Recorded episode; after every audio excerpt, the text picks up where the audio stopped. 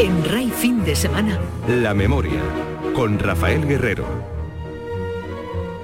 Sean bienvenidos a La Memoria, el programa semanal que la radio pública andaluza dedica a la memoria histórica.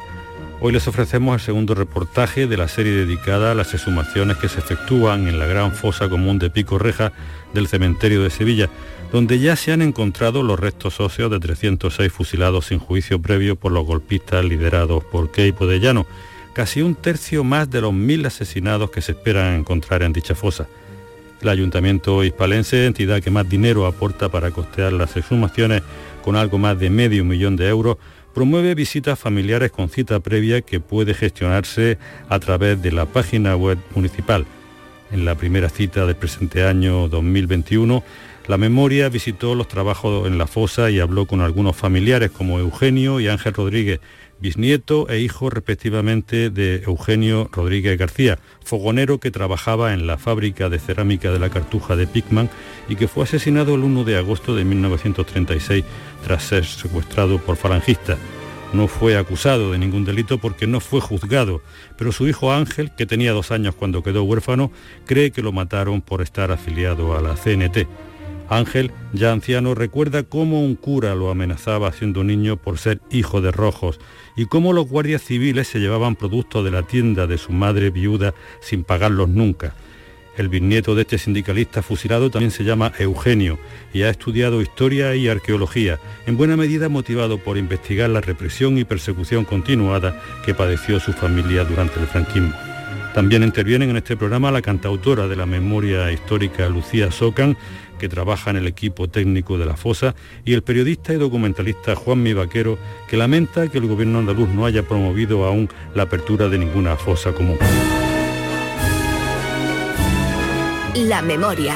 Con Rafael Guerrero. En RAI fin de semana. Un nieto de veintipocos años y un abuelo de 87 años están recibiendo información de la polivalente cantautora de la memoria y técnica de Aranzadi, Lucía Socan, acerca de los avances en las excavaciones de la gran fosa común de Pico Reja en el cementerio de Sevilla. Los dos aguantan bien abrigados las inclemencias del frío con que se ha iniciado el 2021. Son militantes de la memoria y aguardan con esperanza cerrar el duelo cuando se encuentren y se identifiquen los restos de aquel fogonero de la fábrica de cerámica de la Cartuja de Picman que desapareció aquel verano del 36, secuestrado por unos falangistas. Su delito fue ser sindicalista de la CNT. ¿Quién era Eugenio Rodríguez? Eugenio Rodríguez pues, era empleado de la Cartuja. Eh, estaba de fogonero, vamos. De la Cartuja de Picman, de la fábrica de cerámica. Sí. Y estaba ahí de, de fogonero, pero vamos, yo no sé las actividades que tenía. Yo sé que por una foto que yo tenía, que no sé dónde ha caído, que estaban de juerga y estaba la fachada de la Cartuja, como está ahora, igual. Sí. Y estaban allí de juerga y él creo que pertenecía al sindicato CNT, A la CNT. a la CNT, Y ahí le tomaron la matrícula. ahí seguramente. Ajá. porque ni mi madre ni nosotros, pues yo no podía eh, decir, mi madre y mi madre se quedaron calladas, cre- porque mi madre quería, creía que mi padre se había fugado. Ajá. Pero bueno, eh, fueron a por él a su casa, ¿no?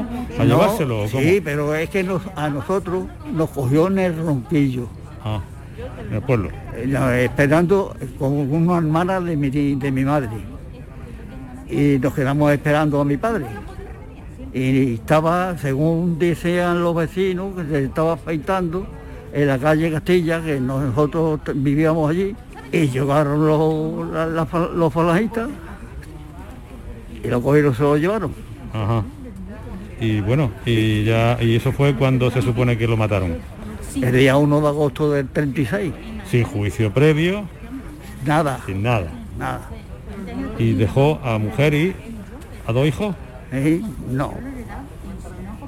Yo es que no, no nada porque mi madre eh, siempre nos, nos ocultó las cosas Por miedo. por miedo, Ajá.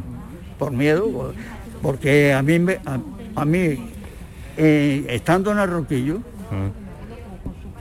me denunció un cura por comunista, con 14 años. Con 14 años. Con 14 años. Porque nos llevaba a la iglesia y yo me salí de la iglesia porque mi madre, por mediación de, de mi tío político, eh, le dieron crédito allí en el Ronquillo y pudo montar una tiendecilla y allí iban todos los guardias civiles y todo a, la tienda que dejamos que el libro gordo de Petete lo dejamos de deudas. De deudas, Ah, o sea que iban allí de, la Guardia y se lo llevaban por la cara. Por la cara. O sea, eso es un robo. Es un robo. Un robo. se lo llevaban por la cara. La historia no acabó con la, el asesinato de su padre, sino que luego fueron robando a la familia. Sí, sí, sí. Pero y, sin además que nos que denunciaron a mi madre porque era todo traspero, todo, todo era porque eh, en mi madre se, dedicó a comprar cochinos y esas cosas y hacía los chorizos y eso para venderlo aquí en Sevilla. Mm. Y total, que uno del ayuntamiento, no sé quién fue, la denunció a la fiscalía y le pusieron una multa bastante gorda. Y se llevarían los chorizos, a lo mejor. Se, llevaron todos. Todo. Eso sí, ahí se lo llevaron, se los comieron bien. ¿Y usted va todos los eh, sábados de fin de mes a la Gavidia a decir, este padre es mío? Yo voy a la Gavidia porque yo eh, visitando, porque yo creía que mi padre estaba en la fosa común, que está ahí, en la, de, monumento. Ah, sí, la otra que todavía no La otra que está ahí. Eh, un día eh, vi a uno que estaba reponiendo la pintura de las letras que tiene en el momento y me quedé mirando y dije, ¿tú qué tienes aquí? Digo, yo aquí mi padre. ¿En qué fecha? Dice, pues mira, te voy a decir, vete a la cabilla y allí te vas a enterar de... Y esto total, que el que era es Happy, uno de, que, de, la memoria histórica. Y ahí ya en la Gavidia conocí a Paqui, a todos, vamos, a, todos los que están ahí. Sí, a todos los grupos. Y ahí, y ahí sigo, hace tres años por lo menos. Bueno, ojalá. Y usted ha dado sus muestras también de ADN para ver si las pueden cotejar con los huesos. los huesos. Y a ver si.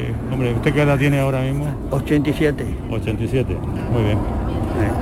Pues, pues, a ver si a ver si consigue. Sí, a ver si yo, pienso vivir 120 años. Esperando, por lo menos, esperando encontrarlo. y aquí tenemos, vamos a venirnos un poquito más aquí al sol, que hace un frío que, yo qué sé. Aquí por lo menos eh, Eugenio como su bisabuelo, tú eres el nieto y, estás también implicado en la búsqueda de, tu antepasado, ¿no? ¿De qué manera? Porque además creo que tú eres eh, profesional ya de la investigación histórica y arqueológica, ¿no? Bueno, me gustaría dedicarme a ello profesionalmente, pero sí, por lo menos sí que estoy licenciado en, tanto en historia como en arqueología. Ah. sí.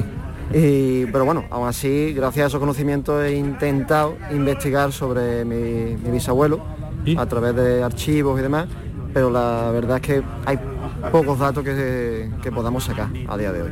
Sí. Pues por ejemplo lo que comentaba antes mi abuelo, ¿no? De si él estuvo, llegó a estar afiliado a la CNT, pues ese archivo ya eh, prácticamente no existe. Yo tengo eh, todo lo, que hace falta. Eh, de la muerte de mi padre lo tengo. Todo, todo. Pero tampoco es mucho. que tampoco es mucho. Y, tengo la fe de muerto y. Sí, pero muerto cómo? Vamos a ver, muerto, Asesinado. Asesinado no, pero eso no lo pone en el papel. Sí, sí, sí. ¿Cómo va a ser? Pondrá herido de bala, ¿no? No, y sí, herido de bala, pero asesinado. Pero eso no lo pone en el papel. Sí, sí lo, pone. Sí, sí, ¿Cómo va a ser eso? Él dice que tiene por ahí otro papel que no consigue encontrar donde sí costa de esa manera. Pero eso no, sé, que no, esos certificados de asesinato no, sé, no, sé, no sé, no sé, Es que me lo deja en casa. Ah, sí. Pero el que lo pone asesinado. ¿Tú eres consciente, Eugenio, de que el movimiento social para la recuperación de la memoria histórica es impulsado por la generación de los nietos o bisnietos, no? Sí, eh, pero aún así creo que es poca gente la que se mueve. Sí. yo, por ejemplo, cuando voy allí a la gavilla también con mi abuelo, eh, uno ve la media de edad y es bastante alta. Sí. Es verdad que también mucho mm, nietos, que también son ya de en torno a los 50 o los 60 años, pero creo que en parte la gente de mi generación, más de los 90, que es la mía, hay poco movimiento que se implique en ese sentido. ¿A ti te enseñaron en el Instituto Historia de España con todo lo que pasó en la guerra civil y el franquismo o no se llegó a dar ese temario? Yo en mi caso sí, además tuve la suerte, suerte, de exactamente, suerte, a decir, tuve la no es suerte de una buena profesora en ese sentido y también porque incluso ella me veía a mí que, que yo ya por mi cuenta investigaba y tenía esa inquietud por conocer algo de ese tema. Entonces quizás por eso también en clase incidió un poco más ¿no? en, en ese asunto. Sí, creo que hay una historia de una foto que tu abuela guardaba y que rayó Esa- eh, esa que- intencionadamente, ¿no? A ver, Esa que le ha comentado anteriormente mi abuelo, esa de la huelga allí en la fábrica de la Cartuja, Ajá. donde aparecería con esa bandera, pero claro, al rayar la bandera no sabemos exactamente... Para a- eliminar pruebas para que no se ensañaran aún más todavía con la familia. la familia. Y mira que se ensañaron, por lo Sí, que sí. veo, ¿no? Sí, sí, sí. En fin. Pero yo sé, por los papeles que tengo, lo que- la documentación que, saca, que sacamos del juzgado, sé que pertenecía a la CNT. Era sindicalista de la CNT. Y Esa fue su culpa. Eh, es- es- esa es la... eso. Porque después ni estuvo en cárcel, ni estuvo huido, ni, vamos, nada. No le pueden decir de, de nada. Lo único, que eso es lo que le digo, que pues que se lo encontraron en la tapia del cementerio de San Fernando con una herida de bala, muerto. Y después pone asesinado. Bueno, pues No, no, que, que lo, te- lo tengo en papel, ¿eh? vale, vale, vale. pues muchas gracias, ¿eh? Por supuesto, las medidas de seguridad son eh, rígidas, todo el mundo con mascarillas, tanto los profesionales que están trabajando a pie de fosa como los pocos familiares, porque el número tiene que ser forzosamente reducido, que tienen que además eh, conseguir, digamos, cita previa para venir al cementerio a través de la página web del ayuntamiento. En Rey Fin de Semana, La memoria. Un programa dedicado a la memoria histórica. Bueno, estamos aquí con Lucía Soca, que es la artista española que más ha cantado los cementerios. Le gusta trabajar en el cementerio para implicarse con la memoria histórica, eso es pisar los charcos, ¿eh? implicarse a fondo. Y además está trabajando aquí en, la excavación de, forma parte del, equipo del grupo Aranzadi y hoy Hoy le ha tocado hacer un ejercicio de guía para explicar a los familiares cómo van los trabajos, ¿no, Lucía? Sí, además una de las tareas más bonitas que tenemos desde el equipo, La divulgación. ¿no? claro, y explicárselo con un lenguaje sencillo para que la gente entienda qué es lo que estamos haciendo, contarle todas las novedades, que ellos mismos vean cuáles son los cuerpos que vamos sacando, de los represaliados, que en realidad es lo que hemos venido a buscar, Sí. y por lo menos intentar un poquito darle una mijita de esperanza a esta espera que a veces desespera. Larga, Claro, 84 años. demasiado, demasiado ya. Y por la parte del equipo técnico lo único que podemos es pues, contarle qué es lo que estamos haciendo, darle una mijita de esperanza para que esa espera no se haga tan larga y poco más vaya. Pero tú además tienes ya experiencia en esto, porque tú estuviste también trabajando en tu pueblo, ¿no? En Guillena, en las mujeres de Guillena, las 19 me parece que eran, ¿no? Sí, eran las 19 mujeres, dos se salvaron, 17 que asesinan al final, 17 rosas. Yo empiezo como voluntaria ahí a conocer todo el tema de la memoria histórica, incluso a enterarme de mi propia historia, de mi familia. Claro. Puedo colaborar como voluntaria con el equipo técnico y a partir de ahí he colaborado con un montón de equipos. Me siento útil, creo que, que es positivo colaborar con ellos, aunque sea sacando tierra, aunque sea cribando lo que sea todo en positivo para, para acelerar esto de alguna manera que viene, como ya dices, demasiados años tarde, ¿no? Sí, sí. Intentar poner mi granito de arena y ahora, pues, como el equipo de Aranzadi, pues un honor y un orgullo para mí. La verdad. Y hoy estás de enhorabuena porque acabas de publicar un disco libro que hace un poquito de honor a tu trayectoria, que aunque tú seas joven, muy joven, insultantemente joven, pero eh, tienes ya una trayectoria importante en el tema del eh, como cantautora, eres la cantautora de referencia de la memoria histórica. Bueno, para mí es un honor ser la que más o de las que más cementerios he cantado. Para mí es un gran privilegio porque me ha permitido aprender muchísimo, conocer a muchísima gente, conocer experiencias, historias de todos los ámbitos y yo creo que de todas he aprendido y sin lugar a dudas me han ayudado a ser mejor persona. Yo estoy totalmente convencida que el honor no es de la gente a la que les canto, sino del mío de poder haber aprendido con todos ellos y con todas ellas, ¿no? Así que el libro, aunque sea mi voz de la memoria, mi voz no es, no es mía en este caso, sino que la presto para todos los que la necesiten, que son muchos los que me han dicho que, que en muchas ocasiones le ha ayudado, incluso a abrirse, incluso a llorar en positivo, después de tantos años en silencio y yo pues por mi parte solo puedo estar agradecida de aquellos sitios en los que me han dejado. Pues Lucía Socan, La voz de la memoria, un libro disco que le recomiendo sinceramente pues porque habla de, de los sentimientos, habla de la experiencia que ella lleva acumulada, habla de su poesía y, bueno, la verdad es que un libro magnífico y además lo abre con conocimiento de causa. Lucía, muchas gracias por tu trabajo y por tu compromiso. Muchísimas gracias a ti siempre. En una fosa común, en la memoria del olvido, quieren borrar a tu nombre como si no hubiese existido. Ya mataron tu esperanza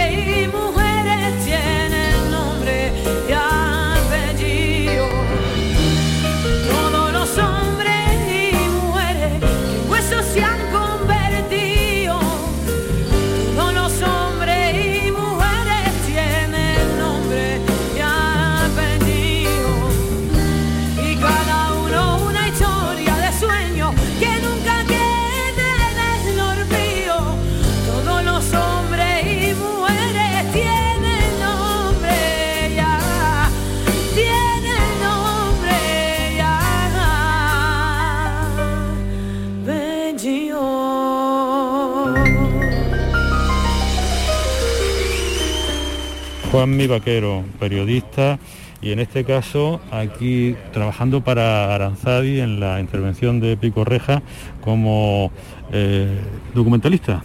Sí, prácticamente ese sería el, resumen, digamos. Yo estoy haciendo una labor de, seguimiento para al final de todo este proceso elaborar un documental de carácter científico. Sería a grosso modo lo que vendría a ser el informe científico, antropológico y, y arqueológico, pues eso contarlo en formato audiovisual. Sí y además de unos 20 minutos o cosas así. Efectivamente, sería un documental de 20 minutos y eso totalmente de carácter científico contando al final de todo el proceso las características de esta intervención arqueológica en Pico Reja. Ya. Eh, simultaneas eso con otros, otros trabajos siempre relacionados con la memoria histórica, de, como periodista, colaborador en diferentes medios y ahora acabas de publicar un libro, un tercer libro anuario, que en este caso es como bianuario, eh, sobre las intervenciones arqueológicas eh, de sumación de víctimas del franquismo en Andalucía. Eh, hay diferencias entre este nuevo libro que se llama Tierra de Poetas y Huesos y los dos anteriores, entre otras cosas porque la financiación viene de distintos sitios. A ver. Sí, este último libro, este nuevo libro, Tierra de Poetas y, Huesos, comprende las intervenciones arqueológicas en fosas comunes del franquismo realizadas en Andalucía en los años 2018 eh, y 2019 y completa una trilogía eh, con los dos anteriores que fueron que fuera mi tierra y las huellas en la tierra. Con ellos eh, se cierra bueno pues este periodo desde 2015 hasta prácticamente la actualidad. que es el periodo de más volumen de intervenciones arqueológicas en fosas del franquismo en Andalucía que ha habido. si en Andalucía se han abierto en alrededor de 100 fosas comunes, desde 2015 hasta la fecha se han abierto eh, casi la mitad, en torno a 50. Ahí las voy contando todas en estos, en estos libros. Efectivamente los dos primeros fueron publicados por la Junta de Andalucía y, eh, este tercero, que cierra la trilogía, en Tierra de Poetas y Huesos, ha sido eh, publicado por la Secretaría de Estado de Memoria Democrática del Ministerio de Presidencia, Relaciones con las Cortes y Memoria Democrática del Gobierno de España, que es la que está detrás del proyecto. Un proyecto que además está en descarga libre, lo que es el libro digital, se puede descargar totalmente de manera eh, gratuita. Buscando eh, criterio de búsqueda del libro efectivamente, y, eh, Tierra de Poetas y Huesos, por ejemplo. Efectivamente, se puede descargar libremente. Y luego en, formato papel está a un precio muy, muy asequible a través de la página web del, del Ministerio y de la tienda del De la tienda del BOE, curioso. bueno, ¿significa que la Junta de Andalucía no ha querido subvencionar en este caso la, edición de tu anuario y otra y las dos anteriores sí, por el cambio de política en, al frente del gobierno o cómo? Sí, bueno, en un momento dado no quisieron continuar con el proyecto. De hecho, cuando hubo las elecciones ya tenía el año 2018 trabajado y eh, efectivamente, pues, bueno, para el nuevo gobierno yo le indiqué que estaba realizando ese trabajo como el anterior. Aquí no hay un tema de, ningún partido detrás, sino que es un, tema de mm, solo y exclusivamente de derechos humanos y de contar las graves violaciones de derechos humanos que se cometieron efectivamente decidieron no continuar y creo que tuve la suerte y creo que tuvimos la suerte de que mm, se rescatara y se reelaborara y se, hicieron nuevos proyectos desde la, Secretaría de Estado de Memoria Democrática porque además ha dado todas las garantías de rigor que necesita eh, periodístico y científico de los que están detrás también y además de la máxima accesibilidad, como he contado antes, de que sea en descarga libre en formato digital y muy muy económico, eh, muy accesible también en formato papel. Como analista y especialista en, en este caso de intervenciones eh, en cosas comunes y demás, habrás observado una evolución, ¿en qué sentido la evolución en cuanto a la intensidad de los trabajos en estos últimos años y bueno, y actualmente? El parón en Andalucía en el último año 2020 en cuanto a intervenciones arqueológicas es absolutamente evidente. Eh, como he contado, los años anteriores se realizan casi la mitad de intervenciones de toda eh, de, este siglo en Andalucía, desde que comienzan las intervenciones con carácter arqueológico. El parón es evidente. Veremos este año que lo que ocurra o lo que ocurre, ojalá se retome el pulso también desde Andalucía. Eh, el Estado tiene la intención, el Ministerio, de elaborar un plan de, eh, estatal de sumaciones de fosas. Bueno, esperemos que también se ponga en marcha y lo que es cierto que si en Andalucía, bueno, también el tema de subvenciones también había un recorte, un tijeretazo bastante, eh, bastante grande y, bueno, vamos a ver, en principio la, intención se supone que, está y las declaraciones de la máxima responsable de la Consejería de Cultura, Patricia del Pozo, son de que hay que apostar por continuar haciendo esto, pero la realidad es que desde que han entrado no se ha abierto abierto ninguna nueva fosa común. Las que se han abierto son las que estaban aprobadas anteriormente. Incluida la de Picorreja, que es la que estamos ahora mismo, en la que participa la Junta de Andalucía por un convenio que tenía ya firmado antes de que estuviera este gobierno, ¿no? Es decir, es una obligación que ha asumido y que de momento no ha decidido echar marcha atrás, sino simplemente la, la Claro, efectivamente, yo creo que esto puede ser también un, ejemplo, lo que está ocurriendo aquí en Pico Reja en ese sentido, en el de el empuje de todas las administraciones, porque de hecho esta es la eh, primera en la que está eh, no solo el, ayuntamiento local, en este caso el ayuntamiento de Sevilla, sino Diputación de Sevilla, Junta de Andalucía y el gobierno del, Estado de España, que también se ha sumado ahora. En Córdoba está ocurriendo algo similar y bueno, ojalá este sea el comienzo de entender que estas cuestiones no son cuestiones ni de venganza, ni de remover pasados que no, están vivos, sino todo lo contrario, y, eh, sino que son solo exclusivamente una cuestión de derechos humanos que nos atañe a todos. Esta es la fosa, la intervención de fosas comunes más importante que se está haciendo ahora mismo en España, la de Picorreja, pero tenemos que también recordar que hubo otra, la más importante que se ha hecho en España, en el año 2009, en el año 2006 a 2009 aproximadamente, que fue las fosas de, de Málaga, la fosa de San Rafael, donde aparecieron los restos de estos de 2.840 represaliados, aunque se supone que pudieron haber pues, 5.000 por, allí. El caso es que esa, se te había olvidado antes comentarla, pero evidentemente esa es, eh, eh, claro, es una fosa, se atribuye a una fosa, pero una inmensa fosa. La segunda gran fosa de Europa después de la de Srebrenica en sí, Sí, sí, efectivamente. Yo creo que incluso eso de Europa Occidental, pues podríamos estar hablando en Málaga de aquel conjunto de, de fosas que suman al final 2.800 140 cuerpos, evidentemente la más grande hasta ahora abierta en este, en este país. Y bueno, tenemos aquí ahora mismo que estamos a pie de fosa en Picorreja, esta ya es la segunda más grande abierta en Andalucía, ya se han superado los 300 eh, represaliados, recuperados, rescatados de la tierra, por lo tanto estamos ya, ya en este momento con un poco más de un 20% de la fosa excavada, eh, ya estamos siendo la segunda fosa más grande de Andalucía, con lo cual bueno, hay que ver la evolución de, de la tierra que nos cuenta, pero mm, las dimensiones pueden pueden ser muchísimo mayores y luego, como decías también, igual que en el cementerio de San Rafael en Málaga, el conjunto de fosas dieron ese número tan inmenso y más que había que no, se han encontrado, pues aquí igual, aquí en Sevilla pues estamos hablando de miles de víctimas que, bueno, ojalá algún día pudieran ser recuperadas por lo menos lo máximo posible. Gracias, Juanmi. Muchísimas gracias, Rafa. La memoria. Con Rafael Guerrero. En Rey Fin de Semana. La semana próxima escucharemos el tercer y último reportaje sobre las exhumaciones en la gran fosa común de Pico Reja del cementerio de Sevilla, actualmente la intervención arqueológica más importante que se está realizando en España, con más de 300 esqueletos de la represión golpista que ya han aflorado a la superficie. Les recuerdo que la memoria está presente en Twitter con la cuenta arroba la memoria radio y en Facebook como programa La Memoria y que se pueden escuchar los programas más recientes a través de la página web de Canal Sur en el servicio de radio a la carta. Rafael Guerrero se despide de ustedes también en nombre de Adolfo Martín en la realización. Les emplazo hasta el próximo sábado a las 9 de la mañana aquí en RAI en nuestra cita semanal con la memoria.